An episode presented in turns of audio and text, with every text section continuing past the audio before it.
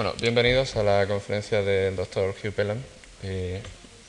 me gustaría, eh, primero, para empezar esta presentación, poder darle las gracias a la Fundación Juan March por mm, haberme sugerido como presentador de la conferencia del doctor Pelham, puesto que es uno de los científicos que más admiro, de, sinceramente.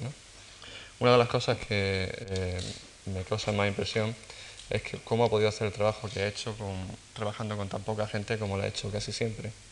De hecho, cuando empezó a trabajar en el tráfico intracelular de, proteínas, eh, eh, estaba en el laboratorio solamente él, un estudiante y un técnico del laboratorio. Y prácticamente ha sido así durante casi todo el tiempo. Y otra cosa es que bueno, también demuestra que, se puede trabajar y hacer cosas muy importantes, ciencia competitiva, en, esta parte del océano, ¿no? cosa que parece a veces que no, no puede ser verdad. ¿no? Bueno, voy a explicar un poquito sobre su biografía. Eh, bueno, en 1978 eh, acabó su tesis doctoral con Richard eh, Jackson en la Universidad de Cambridge sobre sistemas de traducción in vitro. era un, tema que estaba bastante en boga a finales de los años 70. ¿no?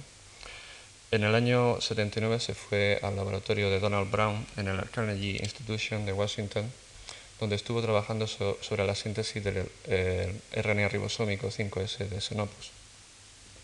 En 1981, ya un poco harto de sistemas de traducción y de transcripción in vitro, se eh, volvió a la Universidad de Cambridge, perdón, al Medical Research Council, de donde ha permanecido desde entonces, eh, y empezó a trabajar sobre biología celular. Primero sobre sistemas de transcripción de regulación de la transcripción del HSP70, una proteína que se induce en situaciones de estrés. Fue pionero en la caracterización del promotor del HSP70 y eh, del, factor de transcripción responsable de la respuesta de las células a situaciones de estrés tales como el incremento de temperatura o la deprivación de glucosa. Es de miembro del MRC, miembro permanente del Medical Research Council desde 1986 eh, es también miembro de EMBO desde 1985 eh, y miembro de la Royal Society desde 1988. En 1989 eh, sus trabajos le merecieron el Limbo Medal y en 1991 el premio Louis Jantet de Medicina. Digamos que sus trabajos en biología celular más significativa empezaron, digamos, en el año 86. Fue una cosa un poco sorpresiva, ¿no? porque encontró una forma de, una, de la proteína HSP70, que es una proteína de estrés, una H-shock protein, que eh, a diferencia de la HSP70 conocida hasta entonces, no estaba expresada en el citosol de la célula, sino que se encontraba localizada permanentemente en el retículo endoplásmico. Esta proteína que también se llamaba BIP, ¿no? Tenía una secuencia de cuatro aminoácidos al, en el extremo carboxilo terminal, al igual que muchas otras proteínas del lumen del retículo endoplásmico, que luego demostró que esos cuatro aminoácidos eran importantes para la localización de la proteína en el retículo.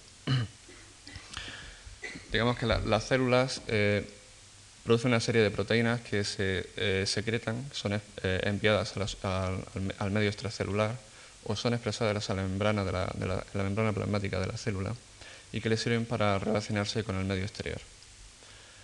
Esas proteínas eh, son sintetizadas dentro de la célula y pasan a través de una serie de compartimentos de orgánulos especializados, como el retículo endoplásmico, el aparato de Golgi y vesículas secretoras, hasta la superficie de la célula. La compartimentalización de ese sistema secretor de proteínas permite que eh, las proteínas adquieran su conformación, se plieguen y sean modificadas de forma especial, eh, de forma que en cada uno de estos compartimentos adquiere, hay un ambiente favorable para ese, plegamiento. Sin embargo, esta compartimentalización del, del, sistema secretor de la célula tiene un inconveniente para la célula, que es que tiene que distinguir entre las proteínas que son expresadas, que, que tienen que ser secretadas, que van a ser enviadas fuera de la célula, de las proteínas que tienen que ser residentes permanentes de esos orgánulos, de las proteínas que van a componer los orgánulos. Entonces, básicamente puede haber dos alternativas, o que las proteínas que se secretan tienen señales para ser secretadas, o que las proteínas que son residentes de esos orgánulos tienen señales para permanecer en esos orgánulos y no ser secretadas. Entonces el trabajo del doctor Pelan ha sido muy importante en este sentido, puesto que ha permitido decantar, permitió decantar ya hace tiempo eh, en favor de la segunda hipótesis, es decir, que las proteínas son secretadas a menos que tengan unas señales que permitan que se permanezcan como residentes permanentes en uno de los orgánulos de la ruta secretora, tal como el, retículo endoplásmico. Eh, encontró que la proteína BIP, que habéis dicho que es una Hishop protein que se encuentra, una HSP70 que se encuentra en el retículo endoplásmico, la proteína BIP tiene unos cuatro aminoácidos, una secuencia KDEL, eh, lisina, aspartico, glutámico, leucina, en el extremo carboxilo terminal, que cuando se deleccionaba resultaba en la secreción de BIP en la superficie de la célula, al medio extracelular. Es decir, esa secuencia parecía importante para la eh, expresión de esta proteína, la localización de esta proteína en el retículo endoplásmico. Es más, cuando podían poner esta secuencia KDL en el extremo de otra proteína lisocima, que normalmente se secreta, ocurría que el lisocima se retenía en el retículo endoplásmico.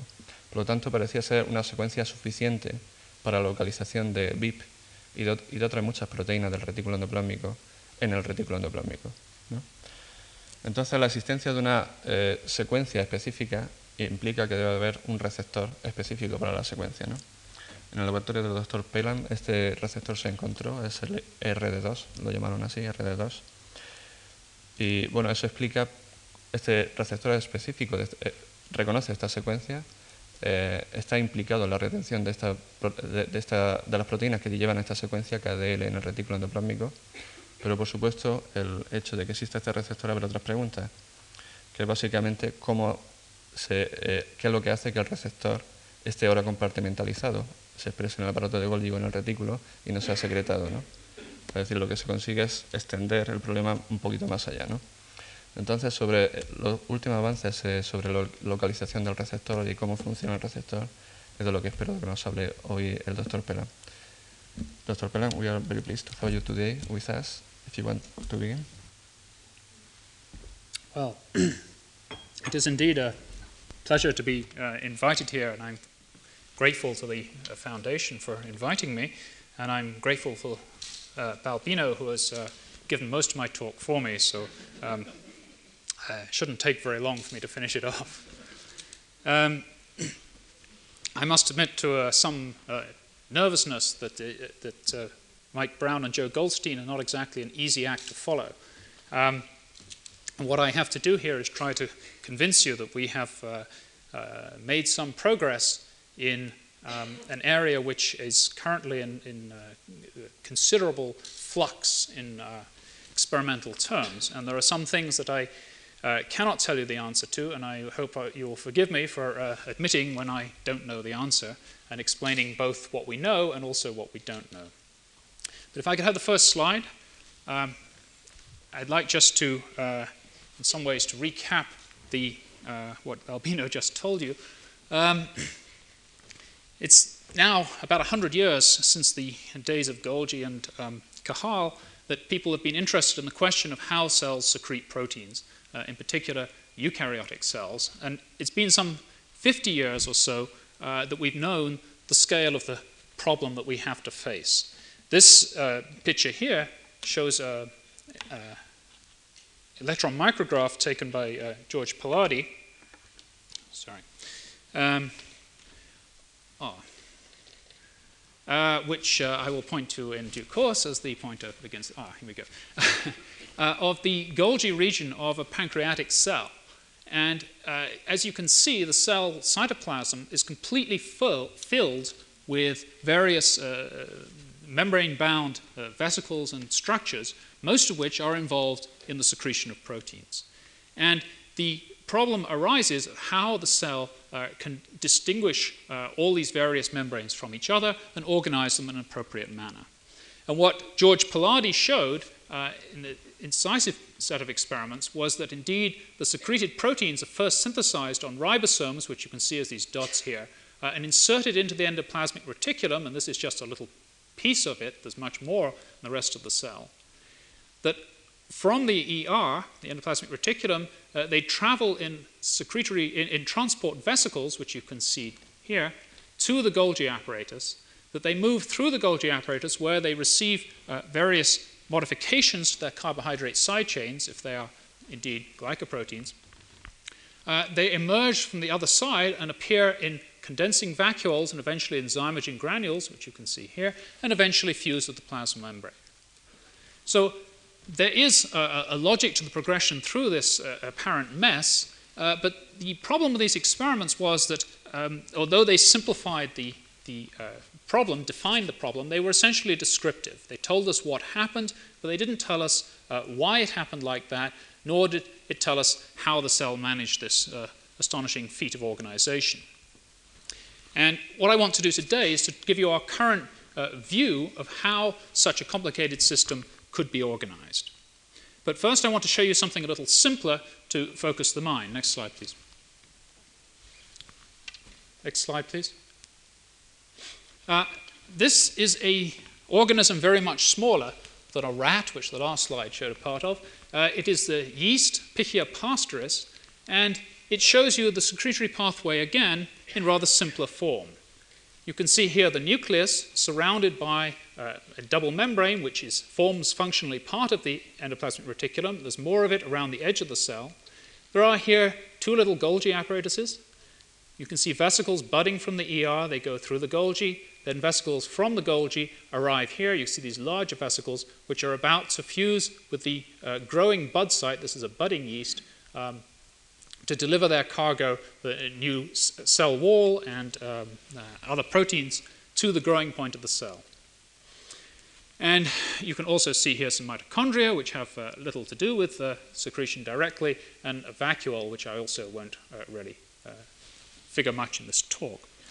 The point I want to make here is that the basic features of the secretory pathway are very highly conserved between all different eukaryotes. And by looking at different ones, one can ask what are the essential features that we really have to worry about, and what are the bells and whistles, the, the frills that certain species or certain cell types have.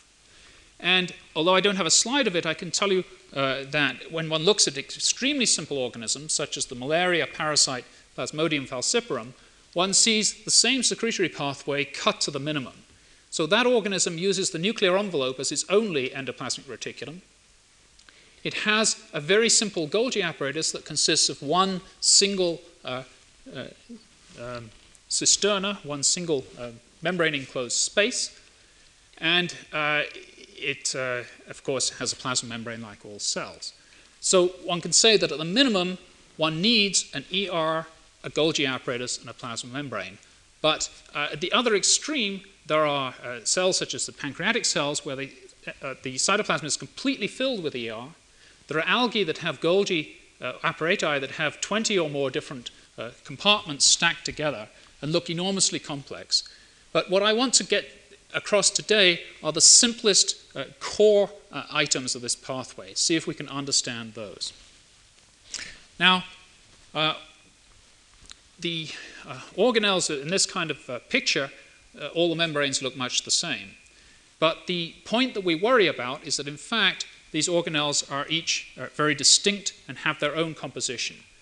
Uh, in particular, the lipid composition differs between the plasma membrane and the endoplasmic reticulum. The plasma membrane is rich in cholesterol uh, and in sphingolipids, many of which are glycosylated, glycolipids, and this affects the lipid bilayer so that one has a relatively rigid and impermeable structure, which is appropriate for protecting the cell from the outside environment. Whereas the endoplasmic reticulum uh, consists almost entirely of phospholipids and is a very much more permeable and flexible structure. And there must be some reason uh, why uh, that difference is maintained.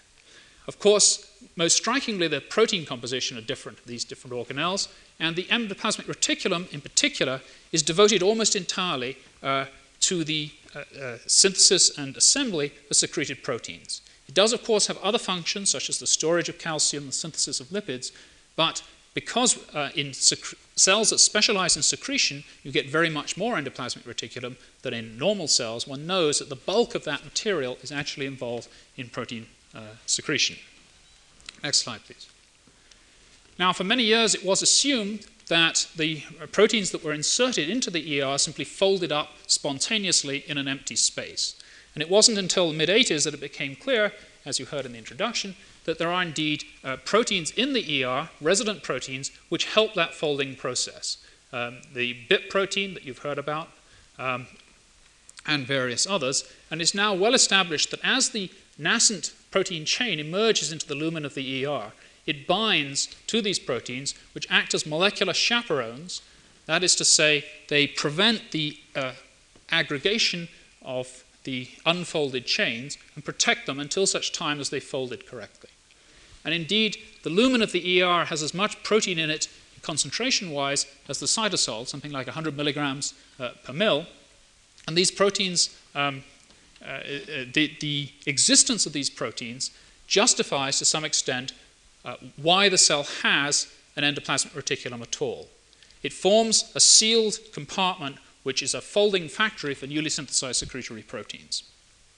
And it's a good idea to have that uh, under control with a controlled environment because protein folding is not as simple and easy as the textbooks would have you believe, but actually is quite difficult to achieve. Next slide, please. So here I've just summarized the major components we know about in the ER. Most of them are indeed to do with protein folding. Uh, BIP, this HSP90 homolog, GRP94, which is also involved in protein folding. An enzyme called protein disulfide isomerase, which catalyzes the formation of disulfide bonds. Uh, there are peptidyl prolyl isomerases. These are enzymes that catalyze the, uh, as their name implies, the isomerization of prolyl residues, which is also important in protein folding. There are, in addition, some enzymes which are involved in modifying newly synthesized proteins or trimming their carbohydrate chains, and some other proteins whose function, frankly, is a little more obscure. These, however, tend to be, uh, well, some of these tend to be relatively minor components. Next slide, please. Now, as Balbino mentioned, uh, the existence of these proteins creates a sorting problem for the cell in that the newly synthesized secretory proteins have to be abstracted from this mixture of uh, enzymes that have to remain behind and secretory proteins that have to leave the cell, and selectively filtered through the Golgi apparatus into the outside of the cell.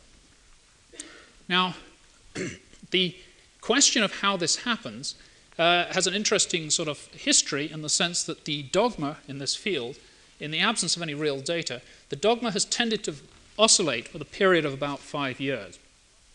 So, uh, in about 1983, the solution to this problem um, was shown on the next slide, was generally assumed to be uh, analogous to the same the problem of endocytosis, that forming uh, vesicles would be would bud off from the ER by means of some coat protein, and that's certainly true. We now know the coat proteins involved. Uh, that uh, there would be membrane proteins which could interact with the coat and thus be selectively concentrated in the bud, and that they would act as receptors which would allow secretory proteins uh, to bind and be concentrated in that structure. By about 1987 or 8, uh, this model had been discarded mostly because nobody had ever found one of the receptors, uh, and nobody had ever identified a specific signal on a secreted protein that was needed. It has to be said, though, that uh, recently this model has come back into favor uh, because of, in particular, I believe, some experiments done uh, in the yeast system by the groups of uh, Randy Schekman and Susan Ferro-Novick. What they have shown is the following. If you take yeast cells and permeabilize them by freeze thawing and add back cytosolic proteins, you can reconstitute in the test tube this action of budding vesicles from the ER. The vesicles so formed then float freely away from the endoplasmic reticulum, and you can separate the two. And these groups have shown that if one looks at a particular protein, which happens to be convenient to study, namely the precursor to the mating pheromone alpha factor, the uh, alpha factor present in the endoplasmic reticulum is packaged extremely efficiently into these vesicles. One can clear out something like 80% of that alpha factor into these budding vesicles under conditions where uh, very little membrane has actually been lost. At most, a few percent of the membrane has formed uh, vesicles. And under the same circumstances, a protein such as BIP uh, is incorporated into these vesicles at least 20 fold less efficiently. In other words, there does seem to be a specific enrichment from which one can infer uh, the necessary existence of receptors, but we still don't know what those receptors might be. And this half solves the problem. It has to be said, however, that it doesn't solve the problem completely. That the luminal proteins are free to diffuse into these vesicles as they form, uh, and they will therefore be lost from the ER at a finite and measurable rate. The solution to that problem uh, came from uh, essentially sequencing of the proteins. Next slide, please. And when you compare the sequences of about 50 different ER proteins from a wide variety of species, one finds that they have this conserved sequence at the C terminus. Uh, there's always a leucine in the terminal position. There's almost always a glutamic acid next to it. Uh, this position is a little more variable, but it's usually aspartic acid. And this position is quite variable, particularly between species, but is usually either lysine or histidine. And this explains the KDEL consensus sequence. And this uh, sequence uh, is found in the whole variety of species that I've been talking about, including, for example, the malaria parasite, Plasmodium falciparum. Next slide, please. I should point out that uh, it's not only found on soluble proteins. These list all the proteins known in the yeast Saccharomyces cerevisiae that have the typical yeast signal, which actually has a histidine in this position, thus reads HDEL. And there are in fact only eight of them, seven of which have been cloned, uh, that are currently known. There will probably be more. Um, these correspond to the uh, expected uh, chaperone proteins and folding uh, catalysts, and they are soluble proteins. But two of them, uh, these two, SEC20 and SED4, both of which are somehow involved in the secretory pathway, although their role is not entirely clear, uh, have an orientation such that their C terminus is in the lumen and carries that signal. And both of these proteins are found in the endoplasmic reticulum.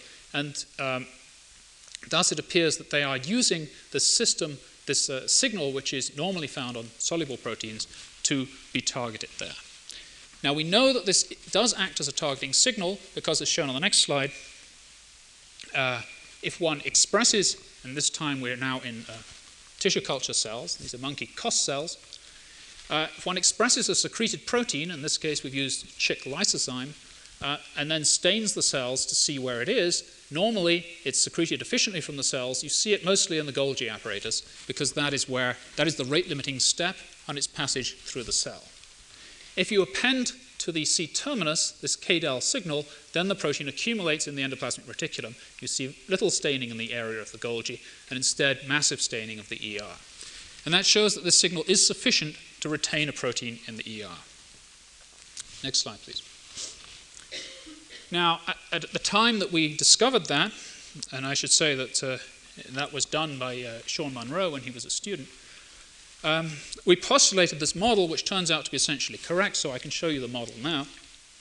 Uh, and it went as follows that we imagine both secretory proteins, shown in green, and resident ER proteins, shown in blue, would inevitably uh, be transported in vesicles forwards to the Golgi apparatus. That in the Golgi, there would exist a receptor which would selectively bind those proteins that had the KDEL signal on them, i.e., the escaped ER proteins. They will be incorporated into some special retrograde transport vesicle, which would take the receptor uh, and its ligand back to the ER where it will be released. The receptor then, in empty form, would have to shuttle forward to the Golgi again to wait for the next arrival of an escaped ER protein. Thus, uh, the signal is not strictly a retention signal, but rather a retrieval signal. It retrieves escape proteins from the Golgi apparatus. Now, the original evidence that this was the case uh, came from experiments in which we tagged uh, glycoproteins with the KDEL retention signal and showed that they receive modifications that are catalyzed by enzymes that are found only in the Golgi complex, although the proteins themselves ended up in the ER. And Thus, they must have passed through the Golgi and gone back again. More recently, it's been possible to visualize this process directly, uh, and this is the work of Dan Cutler and Colin Hopkins, from whom I borrow the next slide. Um, and what they have done is to express the enzyme horseradish peroxidase, tagged with KDEL, uh, in mammalian cells. And then, since there's a good cytochemical stain for horseradish peroxidase, you can look very carefully and ask where does it go. And this shows such a cell that's stained. Here you can see the Golgi stack. And on one side of it, this is the cis, the early side of it, you can see staining. And this shows that the protein, which is of course also found in the ER, which is not shown on this slide, this protein can reach the Golgi apparatus, and you see it here in the act of being sorted. It doesn't seem to get very far. Uh, pretty soon after it hits the Golgi apparatus, it must recycle to the endoplasmic reticulum. And if our model is correct, the, the Golgi apparatus should be full of a receptor that is waiting to uh, bind to the escape protein and carry it back. Um, to cut a long story short, we were able to select yeast mutants that failed to retain their own ER proteins, and some of those mutations mapped to a gene which encodes the receptor. And we subsequently got mammalian homologs of the receptor. And if we express the mammalian homolog of the receptor in a mammalian cell, again a COS cell, and stain it, you can see on the next slide, please, that indeed it's found concentrated primarily in the Golgi apparatus. And at the EM level, one sees that it's present throughout that stack. Thus, um, if proteins escape from the first compartment and get further into the Golgi, they will meet fresh receptor until eventually they'll all be mopped up. The system is actually quite clever in the sense that the receptor doesn't just passively uh, cycle, picking up cargo when it's available, but indeed it waits, uh, it, it, lies in wait in the Golgi apparatus and, until a protein comes along, and then when the protein binds, it specifically moves back. And that's shown by this experiment, in fact. In these cells, we're expressing not only uh, the receptor itself, which is um, detected in this experiment, but also that Chick lysozyme construct, and this is a form of the protein that is being secreted. It doesn't essentially influence the results, this is actually a control. If instead we express the form of lysozyme that has the KDEL signal and is retained in the ER, we then force the retention system to work much harder than normal.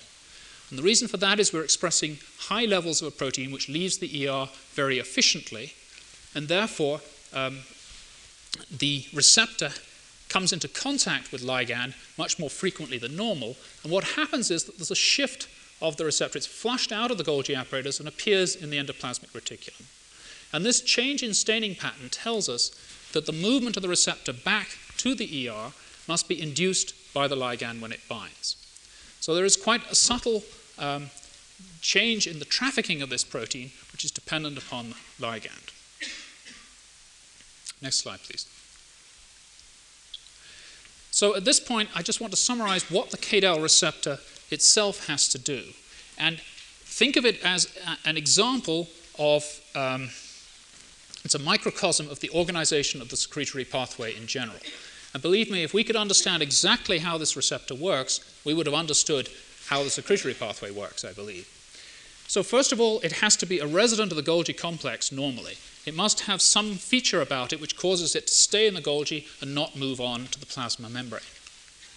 It must be able to bind its ligand in the Golgi apparatus, but it must release it again when it gets back to the ER. So there has to be some differential binding and release.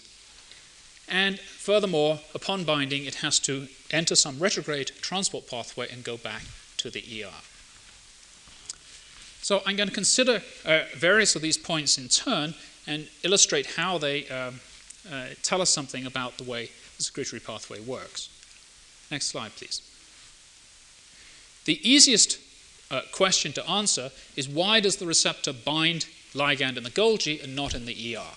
And we tried uh, to test a variety of conditions in an in vitro binding assay where we take Golgi membranes, uh, treat them with sodium carbonate, which bursts them open and exposes the inner faces, and then bind to them an iodinated version of synthetic peptide containing the KDEL sequence. And the only condition that affects binding significantly is the pH of the buffer. So at neutral pH, there's very little binding. As the pH becomes more acidic, you see dramatically more binding. This is uh, gratifying because the endoplasmic reticulum is uh, generally thought to be, and the evidence is that it is neutral, whereas the Golgi apparatus is at least slightly acidic. And next slide, please. What this uh, tells us is that one needs a separate uh, organelle, a separate compartment where the pH is different uh, for the escape proteins to be recognized specifically. Obviously, there has to be a, a, junction here, otherwise, one wouldn't have the same pH in both places. It's also interesting to note that pH is used as the um, controller of various other uh, uh, pathways followed by soluble proteins in the cell. For example, the release of endocytosed uh, material from their receptors in, is dependent upon the acidity of the endosome, and transport of, of, lysosomal enzymes from the Golgi to the lysosome is also dependent upon pH differences between these organelles.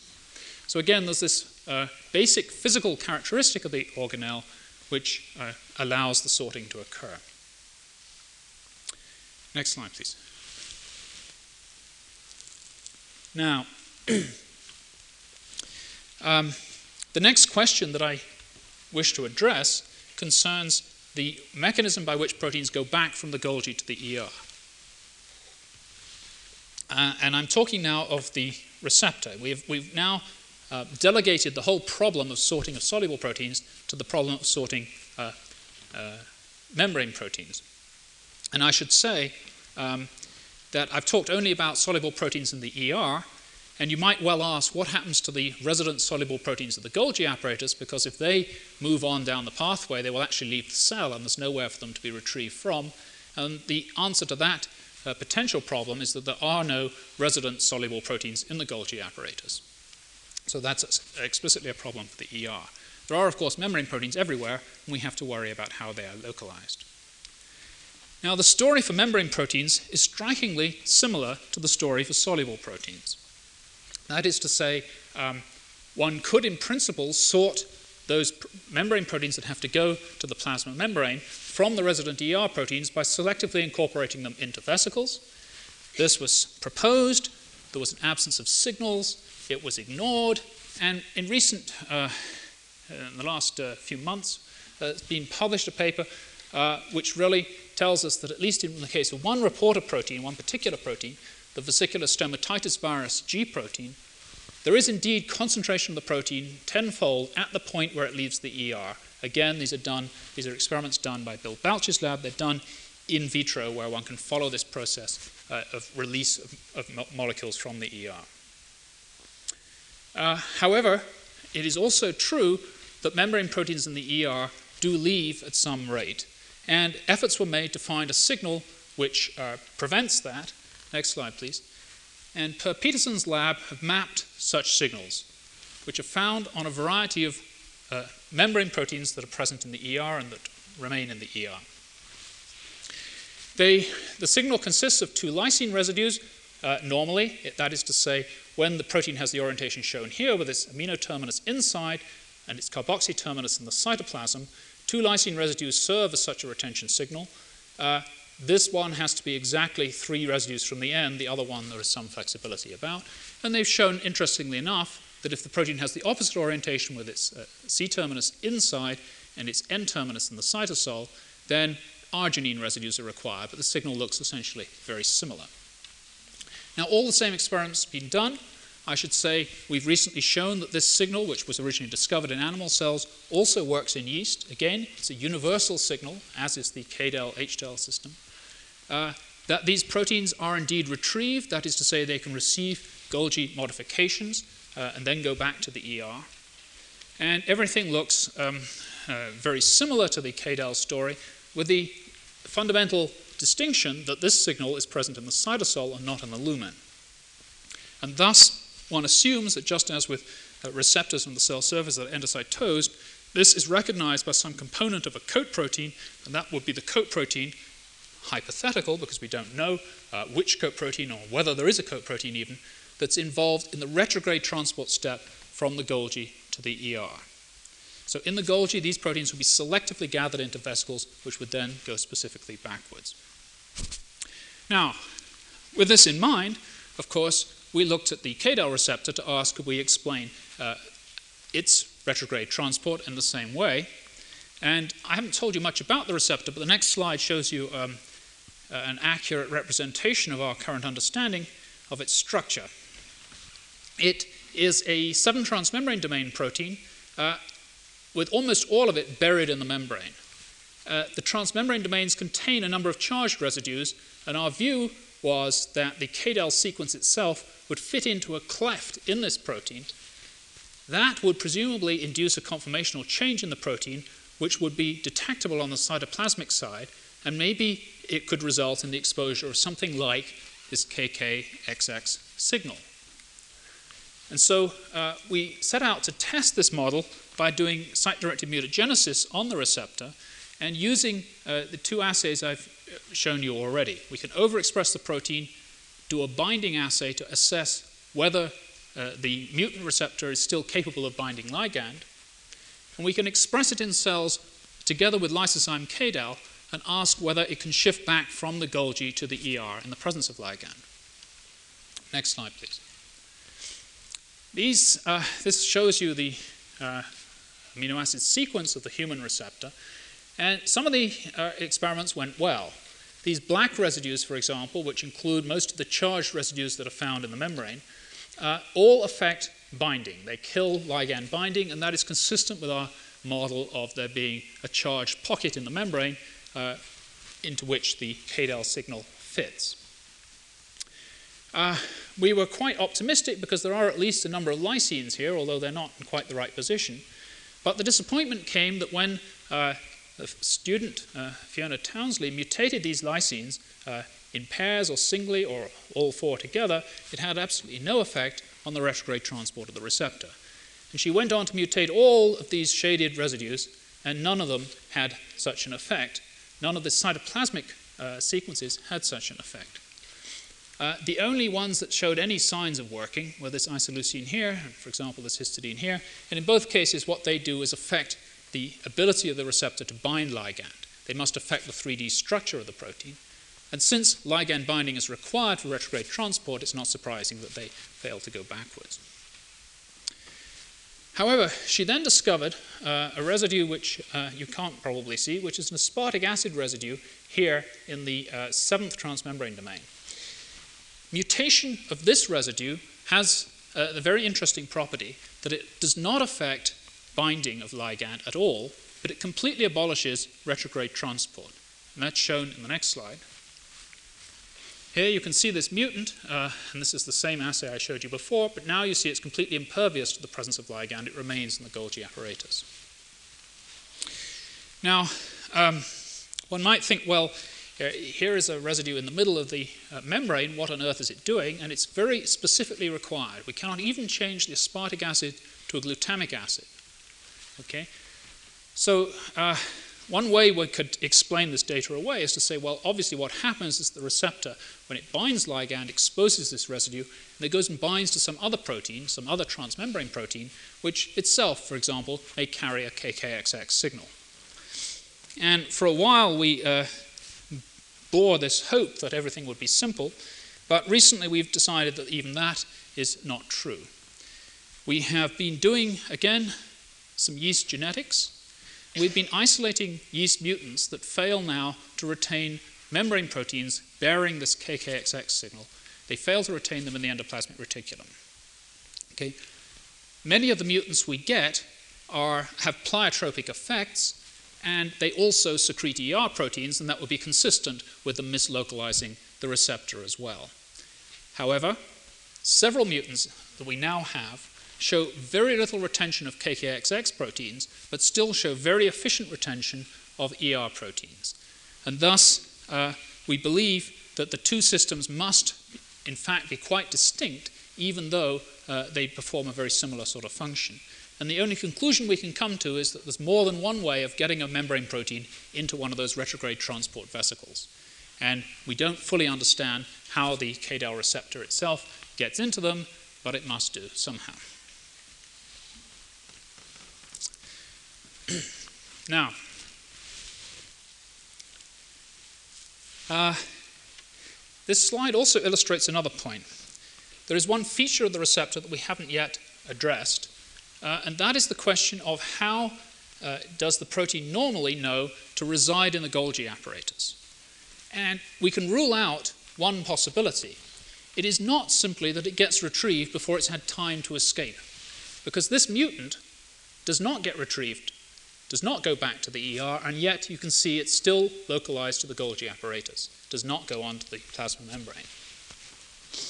And disappointingly, all those residues I showed you on previous slide that had been mutated had no effect on this. That is to say, uh, whatever we hit, whatever residues were mutated, the protein never went beyond the Golgi apparatus. And so we could find no evidence for a signal. And again, in worrying about how the receptor might work, we have to consider how, in general, membrane proteins get localized to the Golgi apparatus. And that's what I want to turn to next.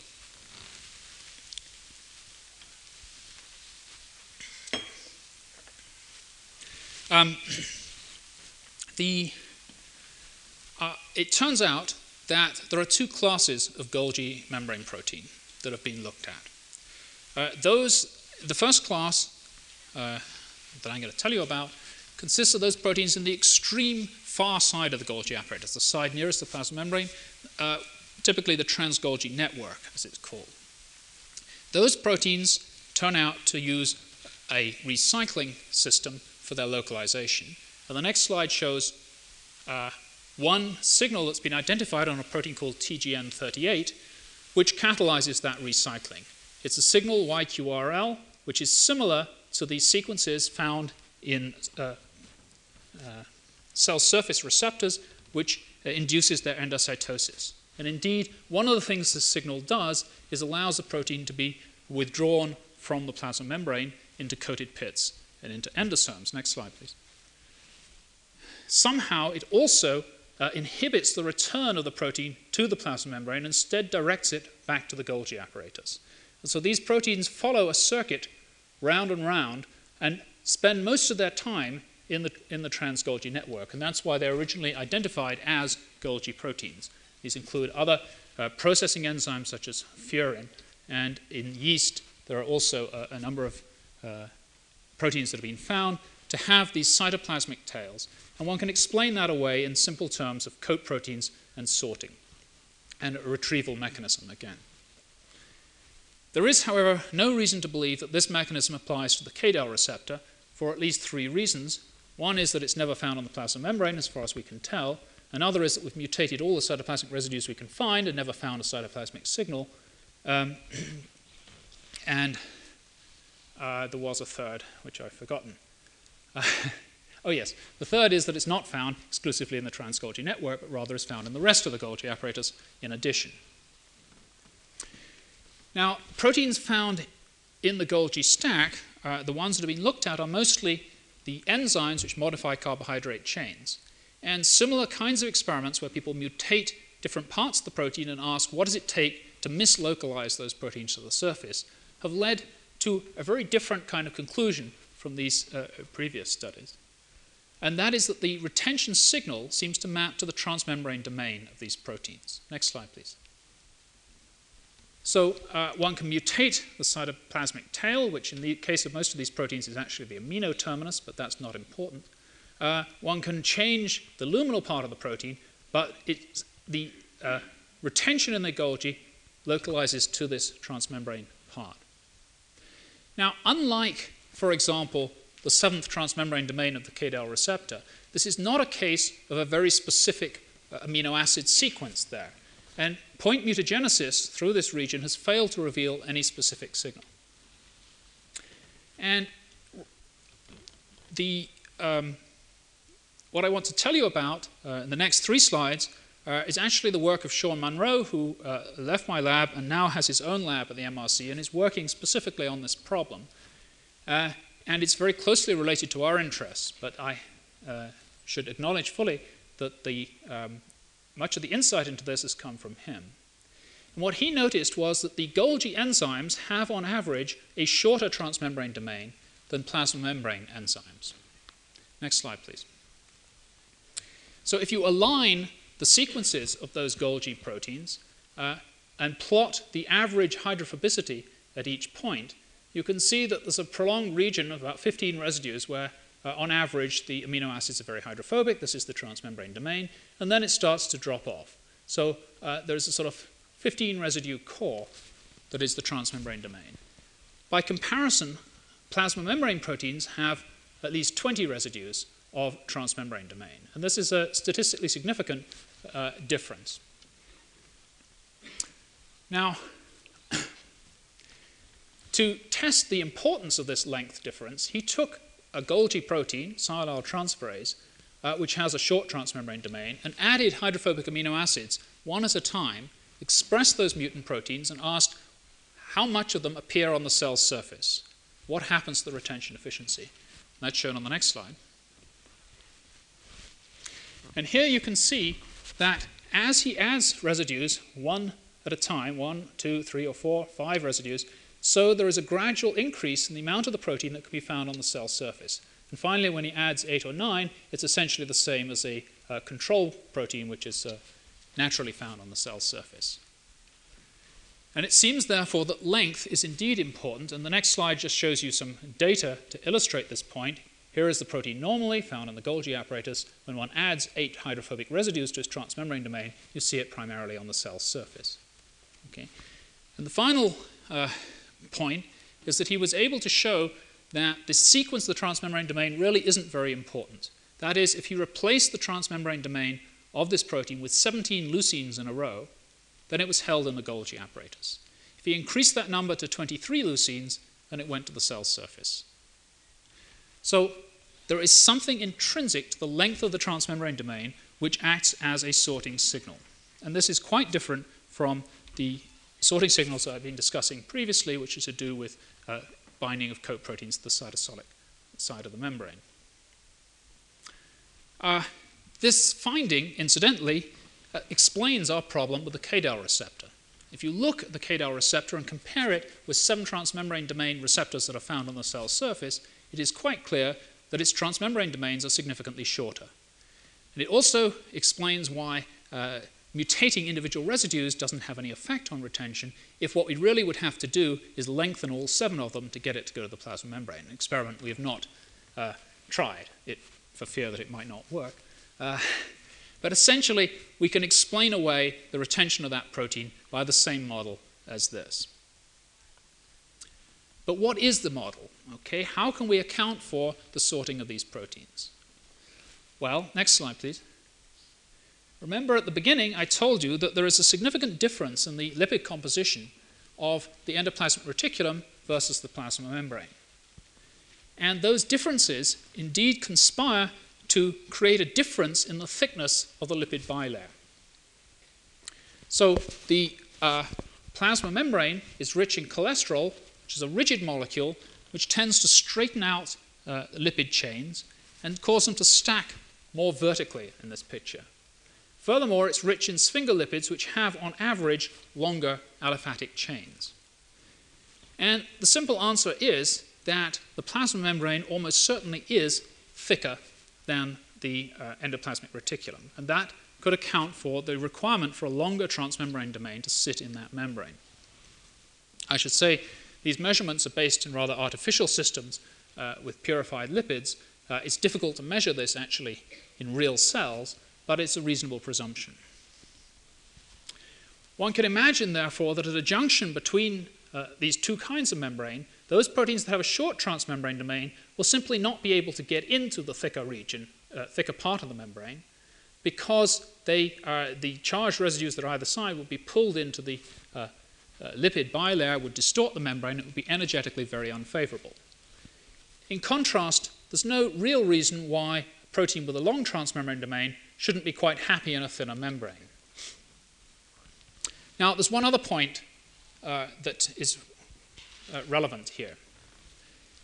As you can see uh, from the way I've drawn it, if one has uh, patches of membrane that are thicker and patches of membrane that are thinner, there will be discontinuities, which are, again, energetically not uh, very favorable. Packing there is going to be disturbed. And perhaps for this reason, there, there is a tendency for membranes that contain cholesterol in physiological uh, amounts to segregate into two fluid phases simultaneously. Again, these are experiments done with purified lipids, but there's reason to hope that it might also happen in vivo. So typically one gets a cholesterol rich phase and a cholesterol poor phase, which are, consist of small domains, uh, both of which are fluid. And in such an environment, one can imagine the Golgi enzymes will be trapped in the thinner part of the membrane, whereas those membrane proteins passing through the Golgi will be free to move in and out and thus will be accessible to these enzymes. all we need to do to uh, account for the uh, sorting that then occurs is to assume that the vesicles that leave the Golgi apparatus preferentially incorporate these thicker regions of the membrane. Next slide, please. So this schematically is what we have in mind, that a bud would contain the cholesterol-rich part of the membrane, whereas leaving behind the cholesterol-poor phase.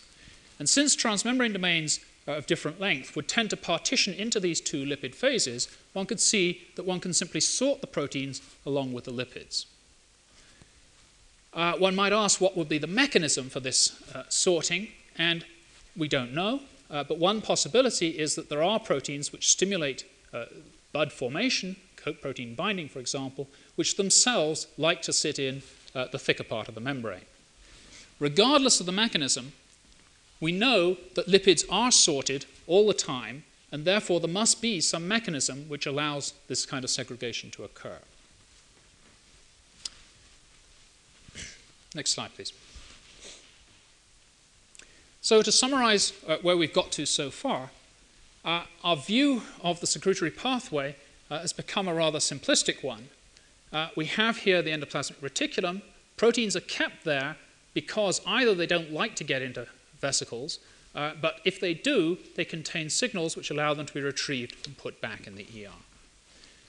Plasma membrane proteins need have no special signals. They need just to have a long enough transmembrane domain to be happy in that thicker membrane.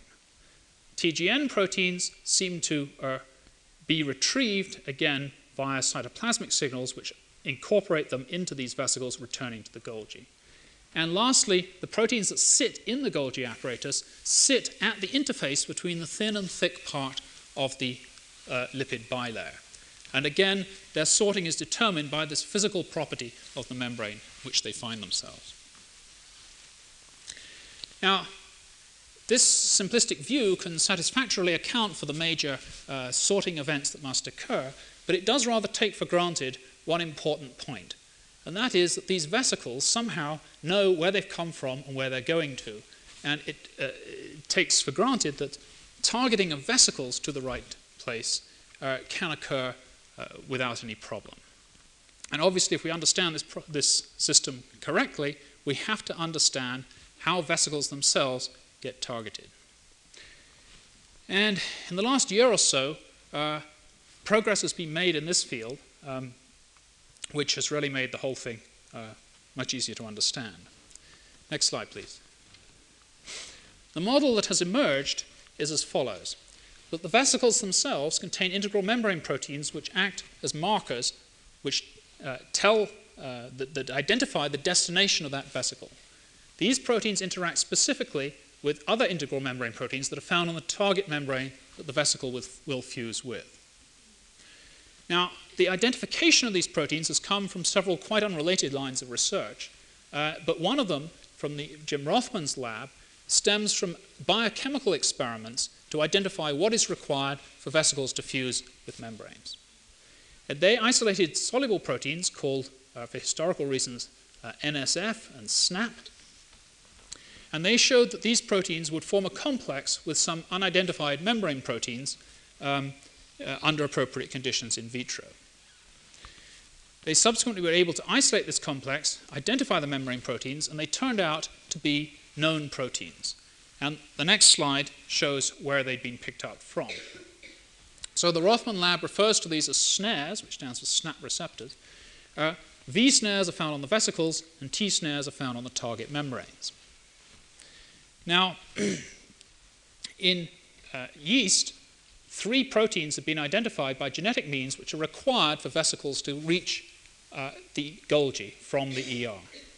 They have genetic names which are uh, of no great intrinsic significance, um, but the point is that they've been shown biochemically to be present on ER derived vesicles and to be required for those vesicles to fuse. Uh, we isolated, almost by accident, uh, a protein which we call SED5, which is found on the Golgi membrane and is required, again, for the vesicles to fuse with the Golgi. Homologs have since been found in Drosophila and rat, uh, and again, they're found in the Golgi apparatus. Uh, recently, it's been possible, uh, Jim Rothman's lab has shown that you can immunoprecipitate a complex which contains all three of these proteins and this one from yeast under certain circumstances. So there is good reason to believe that these indeed do get together and recognize each other. At the time we isolated SED5, we noticed that it was similar in structure and indeed in sequence to a protein that had just been found in rat uh, neuronal tissue called syntaxin. And this protein was thought to be on the plasma membrane where synaptic vesicles fuse and was postulated to be involved in fusion. Uh, I should say that uh, several years of biochemistry had identified not just this, but a series of proteins in neurons, including uh, things called VAMPs or synaptobrevins, which are found on the synaptic vesicles which do the fusing. And in the Rothman assay, they were able to pull out, bound to the soluble proteins that they know are involved in fusion, a complex containing VAMPs and uh, syntaxin. There is now good evidence that those proteins are indeed involved in fusion. Uh, neurons are, of course, a little bit funny, uh, but homologs of syntaxin have since been found in other non neuronal cells. Homologs of the synaptobrevin or VAMP family have been found, uh, named cellubrevin, in non neuronal cells. And last but not least, yeast has its own members of these families, and genetics shows that these proteins are required uh, for vesicles to fuse with the plasma membrane. And again, uh, these seem to form a matched pair. So the take home message from this is that we, uh, the, the, field has identified by a variety of means uh, two sets of matching pairs. Those uh, proteins that are involved in ER to Golgi transport and those required in transport from the Golgi to the plasma membrane, or possibly from endosomes to the plasma membrane. What is noticeable about this list is what is missing from it. Uh, we do not have any candidates for either V snares or T snares that are involved in transport from one part of the Golgi apparatus to another. And there is some question as to whether uh, such homologs exist or whether that targeting within the Golgi occurs by a slightly different mechanism. There is also no obvious candidate for proteins that would be required for reverse transport. Although the formal possibility exists that one could use the very same proteins, that is to say, you just put these in vesicles, call them V snares, and they fuse with these, which are in the, uh, in the ER, and one's got, hey presto, one has retrograde transport. There's no evidence for that, but there's not a lot of evidence against it either. Uh, now, the particular problem that has interested us is concerns the localization of these proteins themselves. Because obviously their localization is uh, the, is crucial to the operation of the secretory pathway. And they have two different requirements. The V snares, by definition, end up on the wrong membrane. Having fused with the Golgi apparatus, those, those V snares have to be taken back to the ER. They must also go be recycling, like ER proteins themselves. What's more, when they're going backwards, they must go back in some inactive form, otherwise, the cell will get very confused as to where the vesicle had come from. And frankly, nothing much is known about how that works. The T snares, on the other hand, have to just stay put.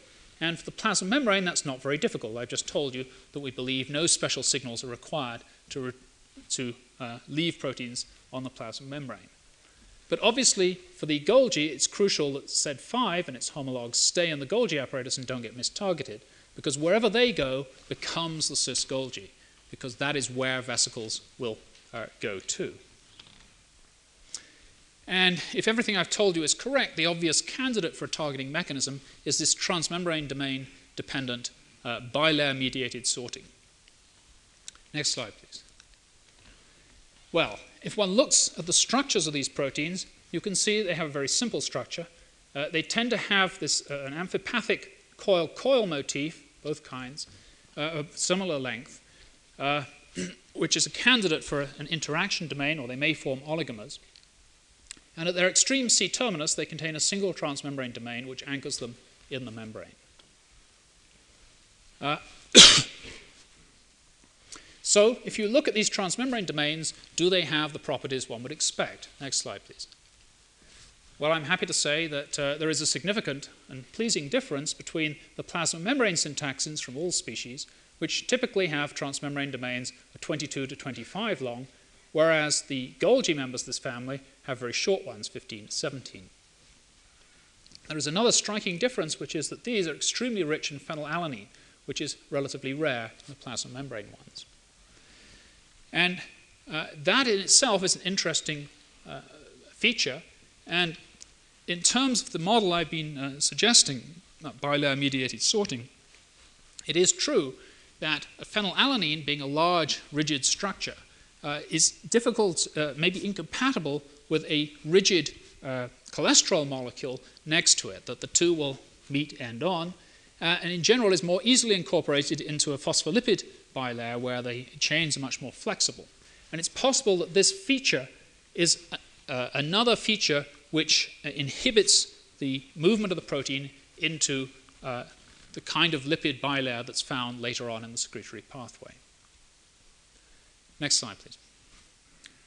Now, one can, of course, test this. If we express SED5 in COS cells, you find it in the Golgi apparatus. If you look in the electron microscope, you find it on the extreme cis side of the Golgi apparatus, the very first compartment. And that uh, is consistent with uh, where it should be, because that's where the incoming vesicles fuse. If we look instead at a uh, plasma membrane syntaxin, next slide please, we find that gratifyingly on the plasma membrane. So the experiment is to take this protein, remove its transmembrane domain, and give it that short phenylalanine rich transmembrane domain of SED5, and then express the protein. Next slide, please. And then, gratifyingly, we find it in the Golgi apparatus. So everything looks uh, fine. We can say that the uh, transmembrane domain uh, could be the thing which anchors these proteins in the right place and thus guarantees that they will be in the Golgi apparatus and the Golgi apparatus will be where it should be at the junction between the thin and the thick bilayers. The snag with this experiment comes when you do the converse experiment. If you take SED5, the Golgi protein, change its transmembrane domain for that of the uh, plasma membrane syntaxin, and then express it, you get the result shown on the next slide. Next slide, please which is not particularly clear, but basically it's still in the Golgi apparatus. And this is somewhat embarrassing, and we've done this experiment again in yeast, where we've taken the yeast gene and changed its transmembrane domain for that of the yeast plasma membrane syntaxin. And that is the only SED5 gene in the yeast, and they grow just fine. And from everything I've told you, the yeast should be in serious trouble because its targeting molecule should have been mistargeted. Uh, we think we know the answer to this, but we're not absolutely sure. Uh, the probable reason is this protein is bound as part of a complex. And recently we've made temperature sensitive alleles of SED5 and selected multi copy suppressors, that is to say, uh, genes which, when overexpressed, will rescue the temperature sensitive phenotype. And this is a genetic trick which very often gives you interacting proteins because usually, if the interaction is weak, one can improve it by having more of one of the partners. And when we do that, what we pull out is yet another short uh, protein which has a coil-coil motif, has a C-terminal transmembrane domain, and that C-terminal transmembrane domain is short and phenylalanine rich. So we assume, but we haven't actually done the experiment yet to test it, that this protein may be part of a complex involving SED5, which helps SED5 to stay put when its own transmembrane domain isn't, isn't uh, correct. And it's clearly in the interest, the cell's interest, to make absolutely sure that the targeting molecules are efficiently retained in the correct place. Next slide, please. So this is my last slide, and again, I just want to make a couple of points things that we've learned through all these studies. Uh, first, we've learned that proteins do not just stay where you put them in cells, but instead are continually being uh, retrieved and the sorting is being corrected and things are put back where they belong. And that gives a great deal of stability to the system because errors can be uh, tolerated and corrected for. Secondly, uh, we can understand uh, more clearly perhaps the role of the Golgi apparatus because it provides a place from which you can retrieve proteins and a place in which the segregation of lipids occurs. But most importantly, I think, is the uh, realization that it is the physical chemical properties of the compartments that actually define their protein content. I'm talking about the lipid composition, the internal pH. And amongst the proteins that are localized to these various compartments must be those which themselves control those physicochemical properties. The synthesis of lipids in the Golgi, the sorting of lipids, and so forth.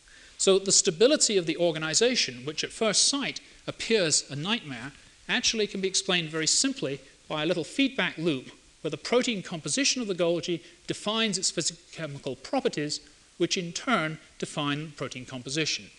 And therefore, if anything goes wrong, the system will be self correcting, will inevitably sort itself out.